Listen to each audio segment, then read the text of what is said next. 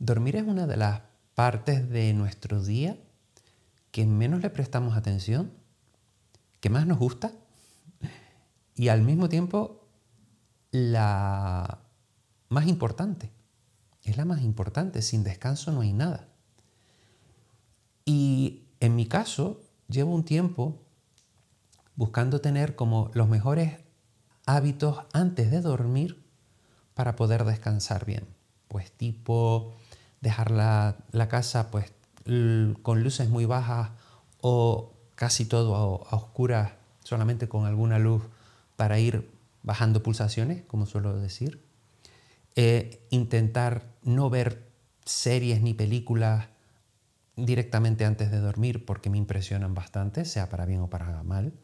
Imagínate cuando veía tres o, tres o cuatro capítulos de Juego de Tronos y me iba a dormir, cómo se quedaba mi cabeza.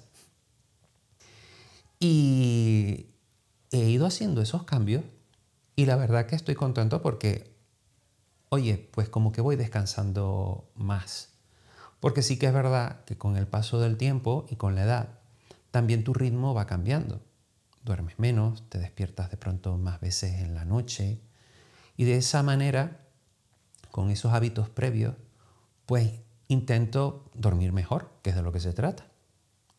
Cosas tipo como, por ejemplo, comer temprano, no sé, a las ocho y media de la tarde, si es posible, yo ya estoy cenando. De manera que cuando vaya a dormirme, pues ya haya hecho súper digestión y eso esté estupendo y yo esté ya en otras cosas. Leer, hacer posible un libro físico más que en el teléfono.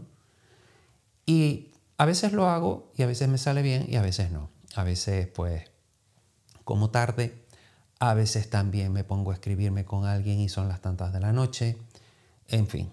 Entonces, bueno, para que veas que nadie es perfecto, pero estamos en la búsqueda de y el hecho de darte cuenta que cosas te vienen bien y que no es muy positivo. Y dentro del dormir hay una, una parte que llevo rumiando desde hace un tiempo por lo vivido y que creo que es como lo próximo que quiero hacer. Y es que al vivir en pareja, cada quien duerma en su cama. Y tú dirás, pero Caco se ha vuelto loco, pero mira tú por dónde, cómo va a ser eso, que no hay nada más bonito que dormir en pareja. Y todo, todo eso que me estás, estarás pensando está estupendo. Pero ¿qué pasa? Que cada cuerpo es un mundo que cada persona es un mundo y cada persona tiene su ritmo vital. Y yo por lo vivido prefiero llegar al momento de dormir y dormir solo conmigo. Porque por otro lado, te digo que no hay nada que me parezca más divertido que ir a ver a la otra persona y echarle una visita en la cama. ¿Me entiendes? Entonces, ¿qué es lo que veo en esto?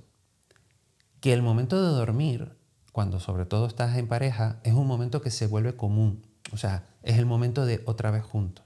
¿no? Y, al tener ritmos diferentes, para mí es más complicado irme a dormir porque me puedo despertar más veces, puedo incomodar a la otra persona, me pueden dar una patada, una patada voladora, como ha pasado alguna vez, porque están, estás soñando y lo que sea, y ¡pum! O yo también porque aquí todo el mundo duerme. Pero el punto de lo que te quiero contar es que el momento más importante que tenemos antes de apagarnos, hasta el día siguiente, es el momento en donde podríamos estar con nosotros mismos, de tener el silencio suficiente para reflexionar, pensar, hacer, deshacer, leer y estar contigo. Porque también en pareja pasa por lo menos lo, que me ha pasado a mí hasta, hasta la última pareja que he tenido, es que no hay espacio para estar contigo. Y más, pues mucha gente vive en pisos pequeños, entonces pues a ver cómo lo hacemos. Si yo me voy a dormir primero y tú después. Todo tiene su momento y puede que este momento te llegue, como lo habrás visto en abuelos, lo habrás visto en, en otros familiares o incluso eh, gente que dice que, que, duerme sola y te, te queda sorprendido ahí en plan de, wow, ¿y esto a qué se debe? Mira gente más rara, no sé qué. Yo lo tengo como un objetivo como una cosa que me gustaría descubrir, que me gustaría eh, disfrutar, porque ya lo que he conseguido durmiendo solo, la paz, el análisis, el poder eh, tener como ese huequito de silencio, es una de las cosas que para el día siguiente me ayuda a estar más centrado en mí, más centrado en los demás y también entender que cada uno dentro de su vida necesita su propio espacio.